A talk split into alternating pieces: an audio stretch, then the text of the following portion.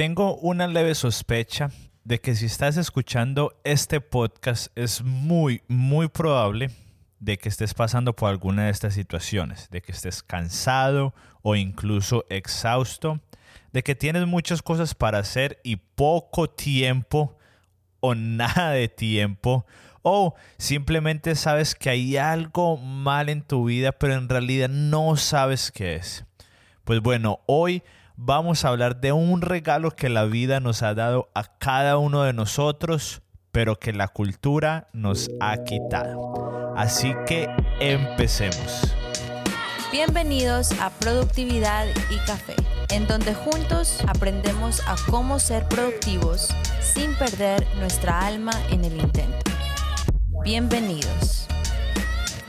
Hola a todos y bienvenidos a Productividad y Café mi nombre es David Yepes para los que nos están escuchando por primera vez y este podcast Productividad y Café, este podcast es para todos los que queremos aprender a cómo ser más productivos pero con algo muy específico sin terminar más cansados de lo que ya probablemente estamos, sin perder nuestra alma en el intento. Y antes de empezar, quiero agradecerle a los tres primeros patrocinadores de este podcast, a, estas tres personas que han donado durante los últimos meses por medio de Patreon, y son a José Arcas, que fue el primero desde España, y a Alex Yepes, que es mi papá, y Jorge Escarpeta, un gran amigo, y los dos desde aquí en Nueva Jersey. Muchísimas gracias porque gracias a ustedes podemos cubrir muchos de los gastos básicos de este podcast y asegurarnos de poder seguir creando este contenido para cada uno de nosotros. Así que muchas gracias a ustedes tres. Con eso dicho, vamos al tema de hoy. El día de hoy, en este episodio, vamos a estar hablando de el regalo escondido que necesitamos abrazar hoy, el día de hoy. Usted y yo necesitamos abrazar este regalo que es muy, muy grande, pero está muy escondido. Y como decía al inicio del podcast, tengo la leve sospecha de que es muy probable de que usted esté cansado, agotado, si es que no está exhausto, de que usted tenga más cosas que hacer del tiempo que tiene en sus manos. Y en algunos casos, hasta puede que usted ya no esté disfrutando de sus días. Y honestamente yo en lo personal me identifico mucho con eso. Si usted está pasando por esa etapa en cualquiera que sea estos niveles, lo entiendo y lo comprendo porque yo he pasado por ahí. De pronto usted es un papá o una mamá y tiene la presión de, que tiene que tener a sus hijos en muchas actividades porque si no, su hijo no se va a desarrollar. O de pronto usted es un emprendedor, entonces tiene la presión de siempre estar aprendiendo lo último del mercado para no quedarse atrás. O de pronto algo tan simple como que usted es un adolescente, joven o incluso un adulto soltero que tiene la presión de estar en las redes sociales porque todos tienen redes sociales o de sacar otra red social porque otra más acabó de salir. O de pronto usted es un trabajador y tiene la presión de que tiene que trabajar más porque le ofrecen más horas en su trabajo.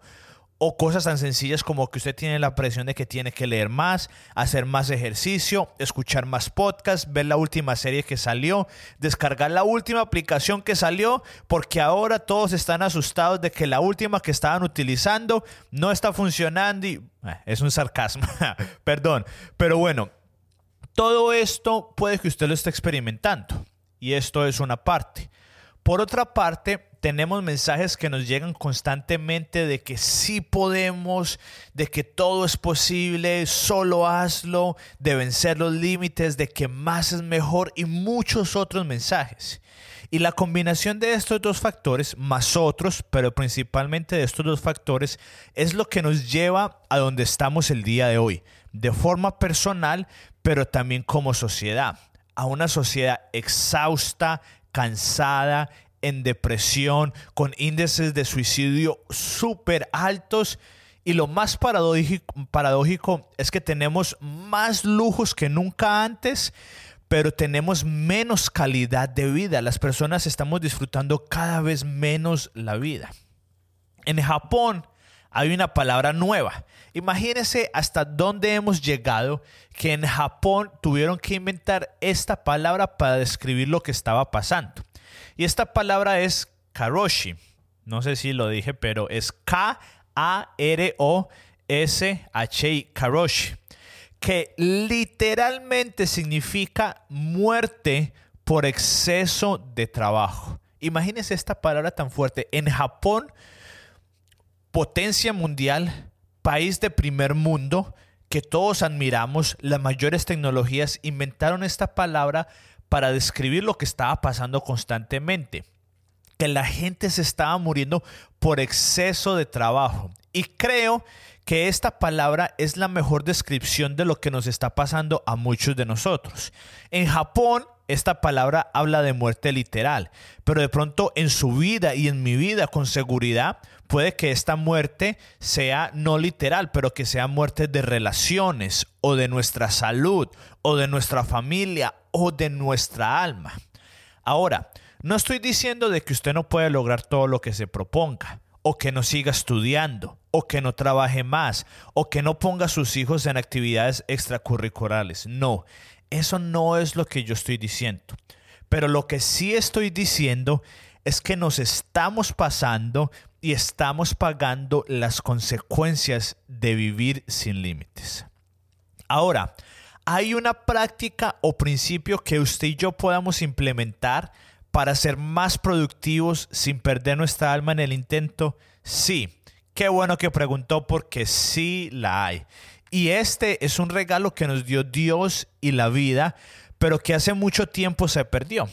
Y este regalo escondido son los límites. Puede que usted nunca haya escuchado de que los límites son un regalo, pero en realidad lo son. Hoy en donde palabras como solo hazlo, sin límites, 24/7 están llenas, están llenando nuestro vocabulario, pero la realidad es que son tóxicas. Estas palabras son veneno para nuestra productividad y para nuestra alma. Yo, como de pronto algunos se han dado cuenta, soy cristiano y leo la Biblia, pero si usted no lo es, no descarte esto, no hay problema. Por este ejemplo, solamente vea la Biblia como una sabiduría de hace muchos años. Y hay algo que siempre me ha llamado, me ha llamado la atención de la Biblia, y es que antes en Génesis, en los primeros capítulos, antes de que el pecado entrara al mundo, cuando Adán, Adán y Eva comieron del fruto, ya existían los límites. O sea, Dios le había puesto el límite a ellos de no comer algo cuando el mundo aún era perfecto. Cuando el mundo era perfecto, los límites existían.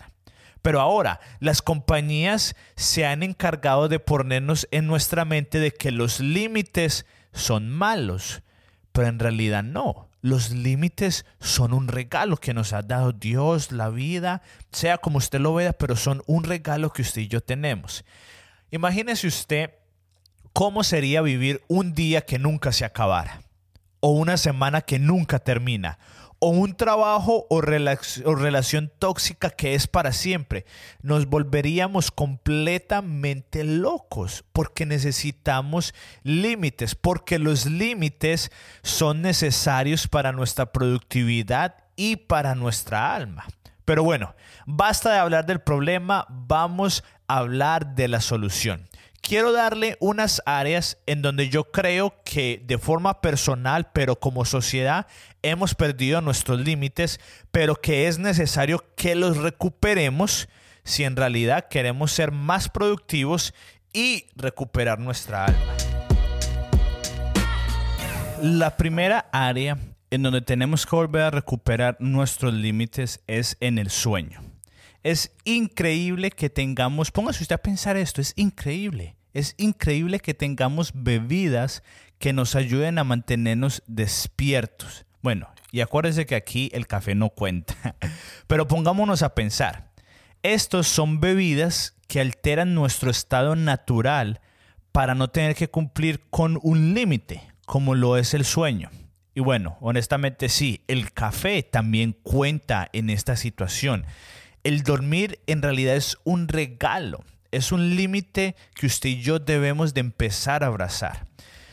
Lo primero que yo escuché y aprendí para ser más productivo, cuando recién empecé en este, en este eh, aventura de la productividad, una y otra y otra vez encontré de que si usted quiere ser más productivo, lo más fácil y radical que usted puede hacer es dormir. Acostarse temprano y asegurarse de tener mínimo 7 horas de sueño. Es como contraproducente porque creemos que para ser más productivo tenemos que hacer más y más y más, pero no. Y ahorita en la siguiente área vamos a ver algunas estadísticas, pero lo más radical y lo más productivo que usted puede hacer el día de hoy es acostarse de pronto media hora más temprano. Porque todos nos hemos levantado alguna vez, hemos tenido un día en el que nos hemos levantado después de haber dormido pocas horas y sabemos cómo nos va de mal durante ese día. Absolutamente nada productivo pasa ese día. Estamos cansados, nos enojamos, nuestra mente no puede pensar bien. Y honestamente es hora que volvamos a hacer el dormir como algo bueno. No en exceso, porque tampoco es bueno, pero sí lo necesitamos. Y el sueño es un límite, es algo que nos recuerda que no somos robots y que no somos hacedores humanos, sino seres humanos y es bueno.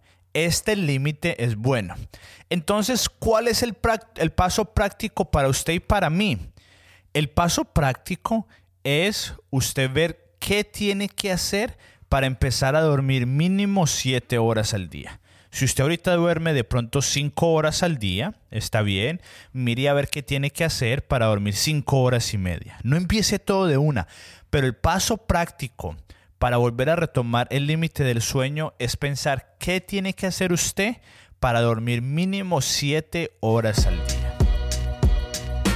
El segundo límite que usted y yo tenemos que volver a abrazar el día de hoy es la cantidad de tiempo que trabajamos cada vez es más grande la cantidad de estudios científicos que han salido en los últimos años diciendo, escucha muy bien, que después de trabajar 50 o 60 horas a la semana, la productividad baja. Eso quiere decir de que no hay nada de diferencia en cuestión de productividad entre la persona que trabaja 80 o 90 horas y la persona que trabaja 40 a 50 horas.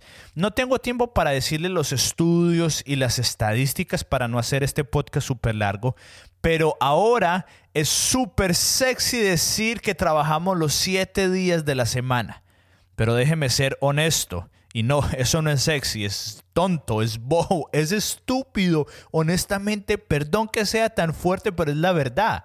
Decir que trabajamos siete días a la semana es hacer caso omiso a la ciencia, a la vida, a nuestra alma, a nuestro cuerpo, porque es menos productivo, porque la persona que trabaja tanto, en vez de volverse más productivo, se vuelve menos productivo. O sea que la persona que trabaja siete días a la semana, llega un punto en el que se vuelve menos productivo que la persona que trabaja cinco o seis días de la semana. Y usted y todos hemos conocido esa persona que trabaja de más, todas las áreas de su vida se ven afectadas. Entonces, ¿cuál es el paso práctico? Poner una hora de terminar para trabajar durante la semana y una cantidad de días. Por ejemplo, yo todos los días, sin importar qué, tanto tenga que hacer, dejo de trabajar a las 4. Antes yo decía, ah, dependiendo de qué tanto tenga que hacer, termino antes o después. Pero la verdad es que siempre tenemos algo que hacer, nunca se va a acabar. Entonces dije, no, esto no puede ser así, tengo que poner un límite. Entonces, sin importar qué tanto tenga que hacer, yo dejo de trabajar a las 4 de la tarde. Sí, hay veces, hay excepciones, pero son excepciones que pasan una vez al mes o una vez cada tres meses. Si es una vez a la semana, eso ya no es excepción, eso ya es costumbre. Y los sábados nunca, nunca trabajo. Desde el viernes a las 8 o 9 de la noche apago mi celular y no lo vuelvo a prender hasta el sábado 6, 7 de la noche y nunca trabajo. Solo en ocasiones muy, muy únicas y es trabajo voluntario, no pagado. Entonces es muy importante que usted y yo empecemos a poner límites a la cantidad de hora que trabajemos, aunque nos cueste mucho. Y aunque de pronto le guste mucho lo que usted haga, es necesario descansar.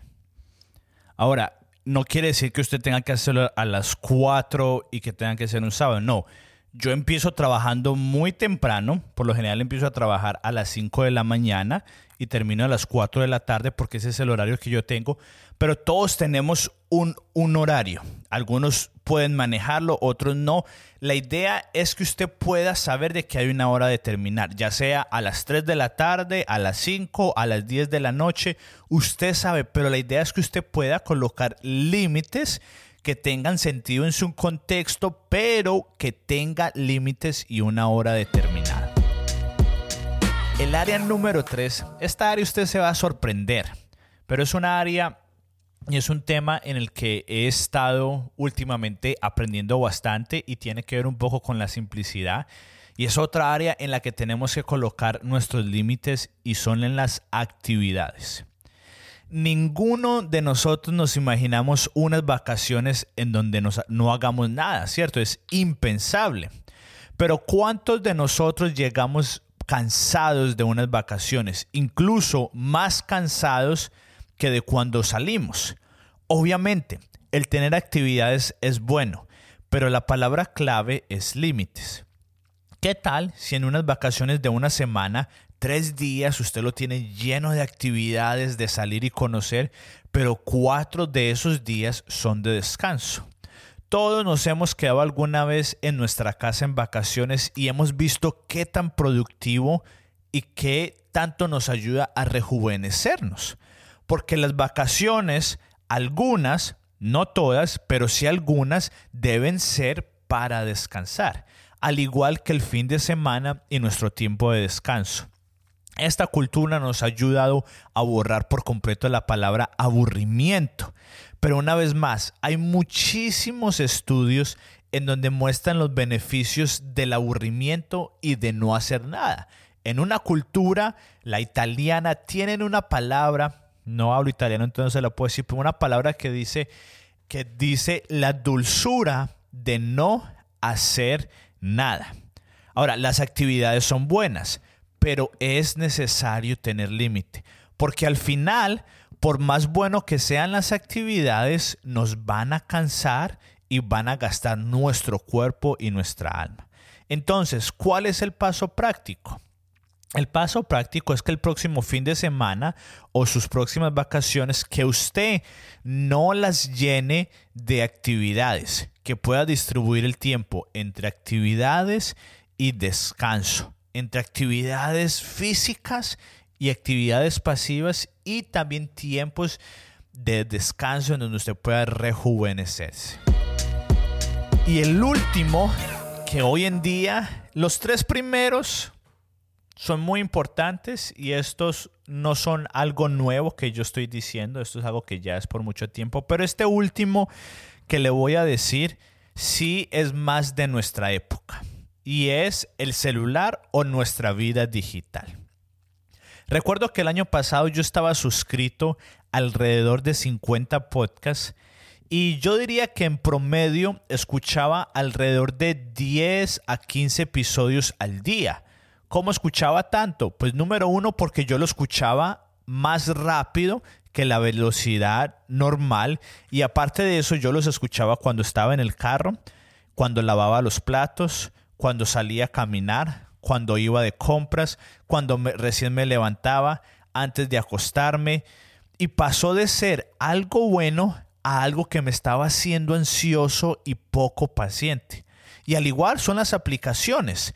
Las aplicaciones como entre comillas, son gratis, descargamos y descargamos y descargamos y no nos damos cuenta y nos llenamos de aplicaciones y de notificaciones, pero la realidad es que nos distraen y nos hacen menos productivos en el mejor de los casos. En el peor de los casos, nos distraen de nuestra familia y poco a poco nos empiezan a hacer más ansiosos y nuestra alma empieza a sufrir las consecuencias. Hace poco yo hice una desintoxicación digital y pasé de 72 aplicaciones. Yo no sabía que tenía tanto. Pasé de 72 aplicaciones a 22. Empecé a hacerme la pregunta difícil, en realidad, ¿qué aplicaciones tengo y necesito. Y honestamente, no quiero exagerar, pero ha cambiado la forma en la que interactúo con mi celular. Y si usted quiere saber un poquito más de esto, escribí sobre este eh, reto en mi página de Patreon por si lo quiere leer. Y una vez más, no hay nada de malo con tener aplicaciones, escuchar podcasts y ver videos en YouTube. Yo hago toda de, todas esas. Pero cuando no le ponemos límites es cuando nos hacemos menos productivos y con seguridad nos empieza a robar nuestra alma. Entonces, ¿cuál es el paso productivo y perdón, el paso práctico para esto? Es ver qué aplicaciones de las que tenemos en realidad no necesitamos y podemos borrar y ser más selectivos con lo que sí utilizamos y escuchamos.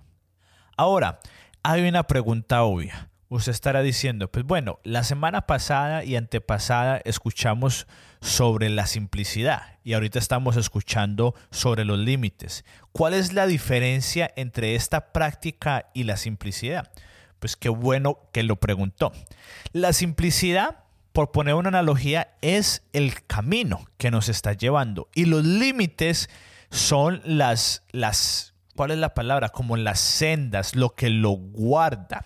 Si usted simplifica su vida, pero no pone límites, le aseguro que en menos de un mes usted se va a volver a llenar de cosas, porque es la inercia que usted y yo tenemos y es, la y es lo que la cultura nos lleva a hacer. Entonces, estas dos tienen que ir de la mano. Primero, haga todo lo posible para simplificar su vida, pero después o al mismo tiempo es importante que usted ponga, establezca y mantenga límites muy claros. Y si usted hace esto, si hace, ya hablamos la semana pasada de la simplicidad, pero si usted ni siquiera simplifica su vida, pero empieza a abrazar este regalo, empieza a cambiar su mente, honestamente, de pronto a usted le va a tomar un poco de tiempo empezar a colocar límites. Pero con el simple hecho de que usted, de que usted cambie su mentalidad en ver los límites como un regalo y no como un obstáculo, su vida va a cambiar por completo. Se lo vuelvo a decir, si usted empieza a ver los límites como un regalo y no como un obstáculo, su vida va a empezar a cambiar por completo. Sí, hay, hay algunos límites a los que tenemos que sobreponernos. De pronto los límites culturales, de pronto algunos familiares, socioeconómicos, a eso sí. Pero hay otros límites que no es bueno que nos sobrepongamos, que están ahí por nuestro bien. Entonces, así usted no haga nada, pero solamente tenga ese cambio de mentalidad sobre los límites su, vida poco a poco empieza a cambiar y usted empieza a ser más productivo sin perder su alma en el intento. Y esto es todo por el día de hoy. Espero que después de haber escuchado este episodio del día de hoy, que lo haya retado, espero que lo haya animado, confrontado, pero sobre todo que lo haya podido ayudar a acercarse a dar un paso más a aprender a cómo ser más productivo sin perder su alma en el intento. No olvide que puede suscribirse a este podcast en su plataforma preferida y le pido que lo comparta con solo una persona. Yo creo que ustedes lo han estado haciendo muy bien. Muchísimas gracias porque en las últimas dos semanas ha incrementado la cantidad de personas que lo han escuchado. Así que les agradezco muchísimo y les pido solamente compártanlo con una persona. No para que el podcast crezca, sino porque yo creo que lo que estamos aprendiendo, estas prácticas en realidad, si lo adoptamos como sociedad, vamos a ser una sociedad más productiva, pero que no vamos a perder nuestra alma y yo creo que todos quisiéramos eso. Así que nos escuchamos el próximo miércoles y recuerda, sumamente importante, recuerda esto todo durante esta semana. menos siempre es más.